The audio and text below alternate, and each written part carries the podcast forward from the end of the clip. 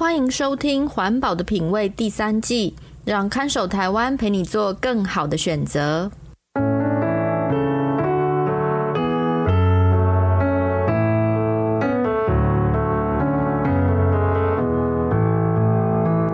各位听众朋友，大家好。欢迎收听《环保的品味》，我是看守台湾的允嘉。《环保的品味》这个节目会介绍各种生活用品的材质与特性，提供相对环保的消费选择建议，帮助大家打造健康、无毒、低冲击的生活。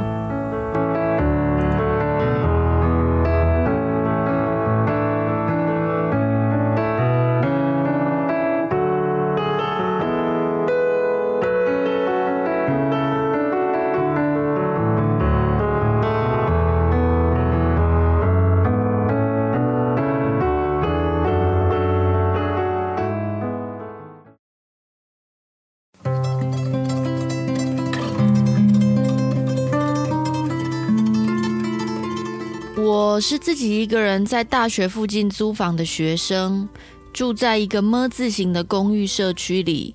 这个社区有几种不同的房型，但是因为我租房子的预算有限，只能住没有厨房的小套房。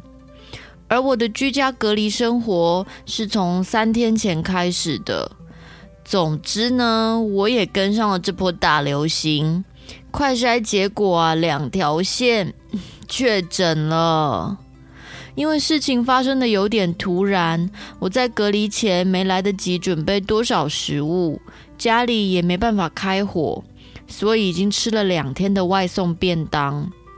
除了外送，想找人帮忙送餐，也不知道找谁。独在异乡又发烧咳嗽的我，心里默默觉得委屈。正当我想着今天又要来叫一下外送，突然听见一阵敲门声。哎，该不会是房东吧？隔离期间不可以跟人见面耶！我只好对着门口沙哑的说：“ 请问哪位？”没人回应。我偷偷把门打开一条缝，没看见任何人。但是门边放了一个水果提篮，里面有一些东西。我心里虽然觉得很莫名其妙，还是忍不住把提篮拉进来研究看看这是什么东西。只见提篮里有几包纸袋，里面装着三明治、两份可颂，还有一条长棍面包。此外，提篮里还有一张小卡片，上面写着。你好，我是住在你楼下的邻居，我叫美芳。昨天有外送人员送错地址，我才知道你确诊在家隔离。我在对面转角的傻瓜咖啡厅工作，这是我们店里没卖完的面包。如果不嫌弃的话，希望可以跟你分享。祝你早日恢复健康哦。看完纸条，我一时说不出话来。傻瓜咖啡厅是一间很社区风格的小店，也是我平常偶尔会去买面包的地方。但这位美方我不认识。疫情期间，那间咖啡厅的生意变得很不好，我也好一阵子没去了。没想到会收到这份礼物，雪中送炭，大概是担心我一个人住会没东西吃。想到这里，眼泪都快流下来了。哎，等隔离结束啊，一定要去好好谢谢人家。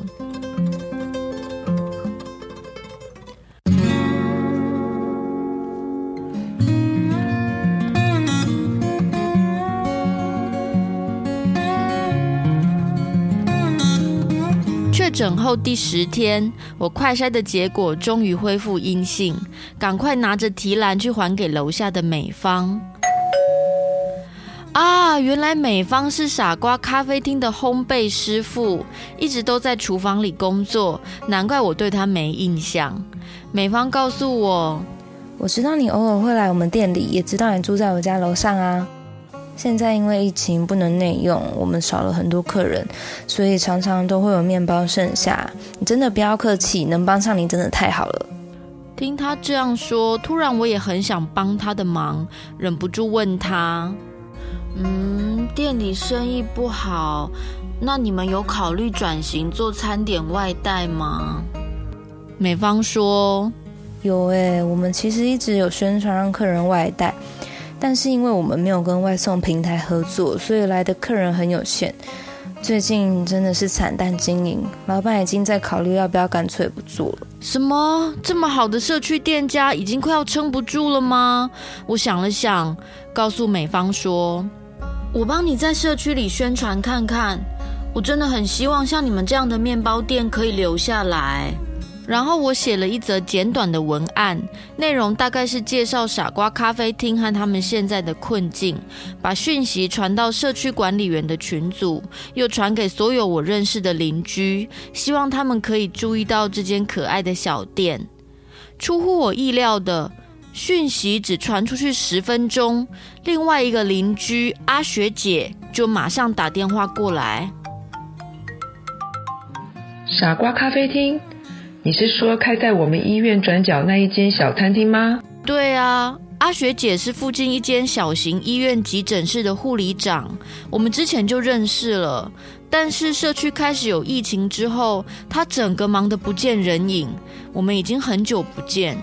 阿雪姐在电话里兴奋地说：“去年国内疫情刚爆发的时候，很多人都不敢来急诊，说我们医院很危险。”那时候，傻瓜咖啡厅特别烤了一个蛋糕送到急诊室，还送我们一人一杯饮料，帮医护人员打气，我们都好感动哎！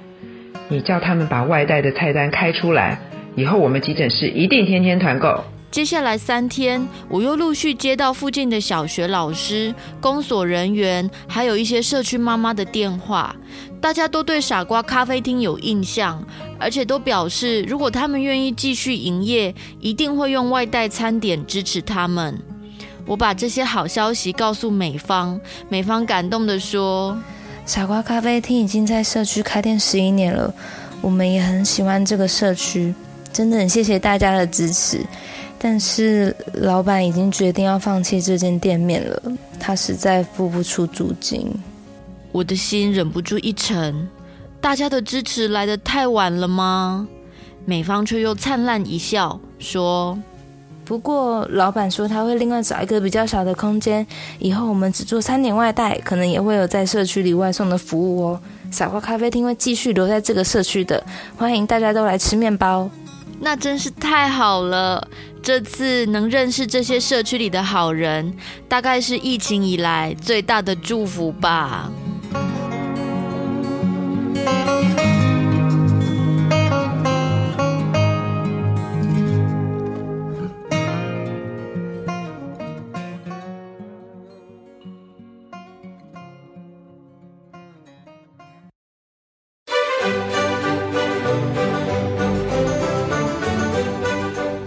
欢迎回到《环保的品味》第三季，我是看守台湾的允嘉。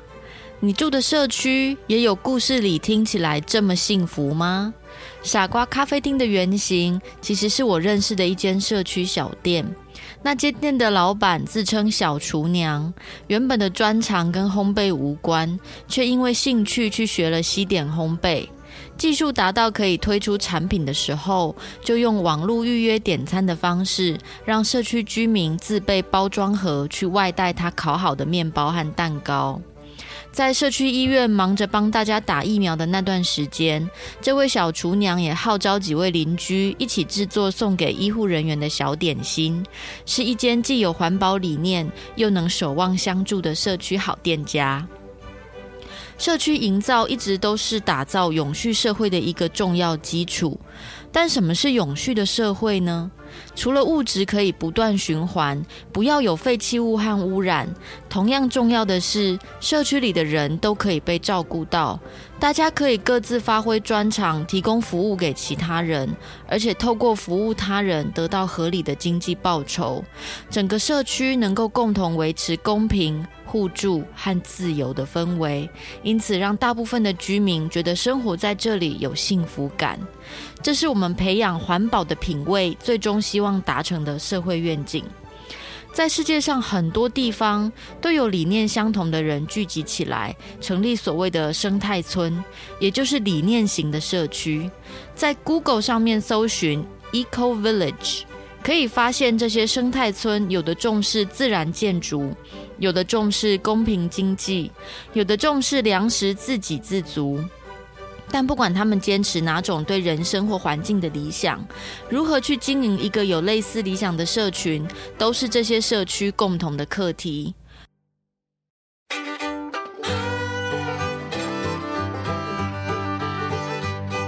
或许我们也不需要特别到天涯海角去寻找跟自己价值观相似的人。你住的社区里有些什么样的店家呢？如果也有这样在地经营、对社区有认同感的早餐店、理发店、咖啡厅、水电师傅、小农或小型生产者，都值得你用每天的消费选择去支持他们，因为这些店家是真实可以回馈社区的供应者，让他们赚钱，就是让社区的经济更活络，居民之间更平等。同时，这些在地店家也通常是周围环境的照顾者，包括农业生态、社区卫生与污染控制、减少包装或废弃物等等。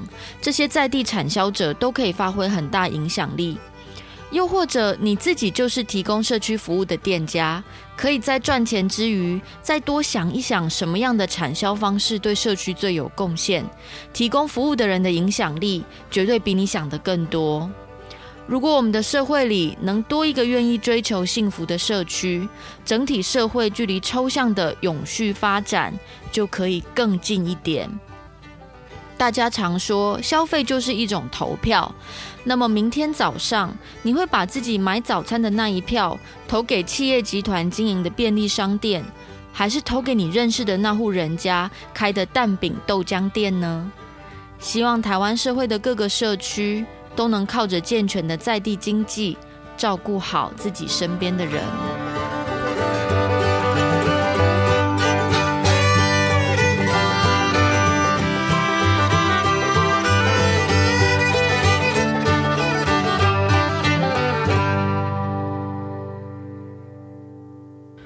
如果您喜欢我们的节目，欢迎分享和转发给朋友，让更多人一起来思考日常生活中的消费选择，建立材质与环境成本的概念。也可以到资讯栏的连结加入看守台湾的脸书或 IG 留言给我们，或是用小额捐款支持我们继续做出好节目哦。